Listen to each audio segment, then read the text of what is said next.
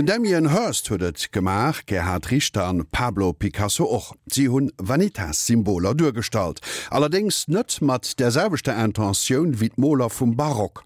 Am Kader vun der Serie Tabutot huet Angelika Tommy de Konservateur Rüd Prim vum Musée National d'Histoire d'Ar iwwer Symbolik an de Wandel am Ömgang Domater befrot. Auf den Stillleben des 17. Jahrhunderts wimmelt es nur so von Vanitas-Symbolen. Damals kassierte die Pest in Europa, der Tod war omnipräsent. Das spiegelt sich auch in den Vanitas-Stillleben. Sie verweisen auf den Tod und die Vergänglichkeit von Materie und Zeit. Sie prangern die Eitelkeit an und das Streben nach irdischen Gütern und ermahnen zu einem moderaten Lebensstil. Das prägnanteste Vanitas-Symbol ist der Totenkopf. Er gehört neben Sanduhr und Kerze zu den bekanntesten Sinnbildern für die Vergänglichkeit doch das Repertoire der Symbole ist sehr breit gefächert und so geben viele Bilder, die sich den zeitgenössischen Auftraggebern und Sammlern ohne weiteres erschlossen haben, dem heutigen Betrachter Rätsel auf. Rüdbrim ist in der Entschlüsselung der Botschaften geübt. Der niederländische Barockexperte, der unter anderem 13 Jahre lang für das Amsterdamer Reichsmuseum tätig war, betreut seit Juli die internationalen Kunstsammlungen des Luxemburger Nationalmuseums. Darin befinden sich auch Vanitas Stillleben. Ein Beispiel ist ein holländisches Gemälde von 1653 gemalt von einem Maler, der heißt Jan van Dalen. Der war spezialisiert in, in Porträts und Stillleben und ein der wichtigsten Stillleben, der er gemacht hat, signiert und datiert. Ganz selten ist ein Bild, wo man auf einen reichen Tisch äh, eben einen Todkopf sieht. Also dann weiß man, dass das ein Vanitas-Leben ist. Aber da sieht man auch eine Menge von Büchern und Rechnungen und ein Viol, Silber, ein Globe, also ein reicher Tisch mit allerhand äh, Objekten. Und die sind nicht nur da, weil der Künstler zeigen möchte, wie gut er ist in die Darstellung unterschiedlicher Materialien, auch. Aber das sind alle Sachen, die hinweisen auf das Temporelle von die Materie, also alle Materie, also auch äh, die Bücher und die Zeichnungen und so weiter, wo der Nachlass von Autoren über ihren Tod hinaus weiter arbeiten könnte, also vielleicht nicht temporal ist. Auch das Papier, auch die Bücher, die sind ein bisschen zerstört und auch das, hat derzeit im Griff. Auch die Kunst, die Wissenschaft und all die Sachen, die für uns wichtig sein und die über die Generation hinaus durcharbeiten bis in unsere Zeit, das sind die Sachen, die die Zeit, die die Vergänglichkeit ab und wann überwinden können. Das sehen wir hier auch. Die Musik, die Kenntnisse, das schöne Silber, die Gläser, also die Welt an sich, die anwesend ist in dieser Globe, das ist immer noch da, aber da ist kein Mensch. Der Zahn der Zeit nagt an den Büchern. Mit diesem Vanitas-Symbol verweist Jan van Dahlen auf die Vergänglichkeit von Wissen und Kultur. Der Totenkopf steht wie üblich für die Sterblichkeit des Menschen. Dass die Botschaft von der Vergänglichkeit auch ohne konkrete Vanitas-Symbole transportiert werden kann, zeigt das um 1700 entstandene Gemälde des französischen Malers André Beuys aus der Sammlung des Nationalmuseums. Mehr dazu von Rüd Prim. Das ist ein Naturmord, ein Stillleben von das Mittagessen des Künstlers.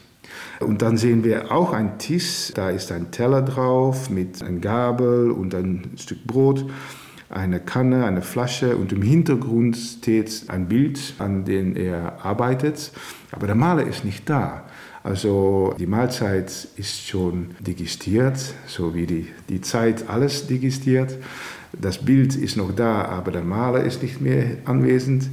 Das ist ja ein Snapshot für, von einem gewissen Moment, das Mittagessen, aber es ist auch Tod, ein Naturmord. Also auf eine gewisse Ebene ist auch das ein an Vanitas Darstellung, eben subtiler als die von seinen holländischen Kollegen 50 Jahre bevor mit dem Totenkopf, aber da sind einige Beispiele drin, die genauso hinweisen auf das Temporelle. Subtil sind auch die Botschaften, die Blumenstillleben vermitteln. Da gibt es sehr viele Beispiele von Stillleben von Blumen, die nicht zum gleichen Zeit bluten. Also dann hat man eben eine Collage gemacht und schöne Blumen, zumal das macht eben Freude, aber auf eine andere Ebene, kann man auch darauf hinweisen, dass nicht alles Schöne im Leben zu gleicher Zeit stattfindet. Äh, oder da gibt es eine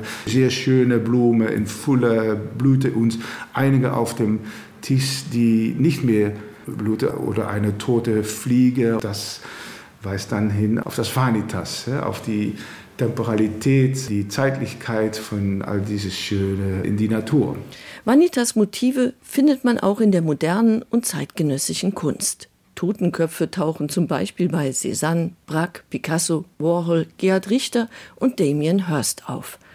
Doch hier geht es weniger um eine Botschaft, wie Röd Prim erklärt. Ich glaube, dass gerade diese Künstler vor allem reagieren auf die Vergangenheit, auf die reiche Tradition.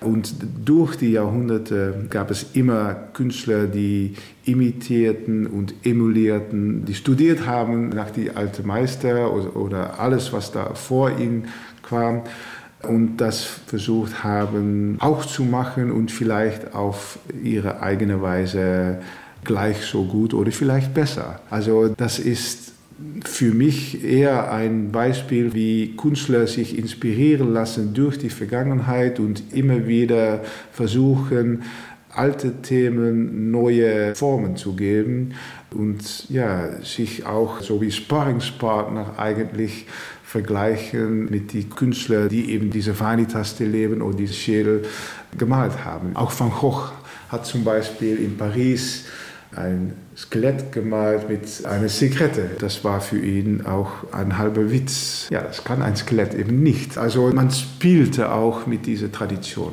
Nicht nur die Kunst spielt mit den Traditionen. Inzwischen ist der Totenkopf bis in die Mode vorgedrungen. Zu den ersten, die das Vanitas-Symbol für sich entdeckten, gehörten die Hells Angels. Was der Totenkopf auf den Bikerjacken der Rocker verkörpert, das erläutert Rüd Prim abschließend. Im Rahmen von den Hells Angels, dass man den Tod nicht fürchtet, dass man nur einmal lebt. Also in diesem Sinn ist der Totenkopf auch ein Symbol für das Bedürfnis, frei zu sein und zu leben, dass man eben lacht mit dem Tod. Mat skurrillener makabere Seite vum Dod geht dann enger woch weiter dat an der Serie Tabutod.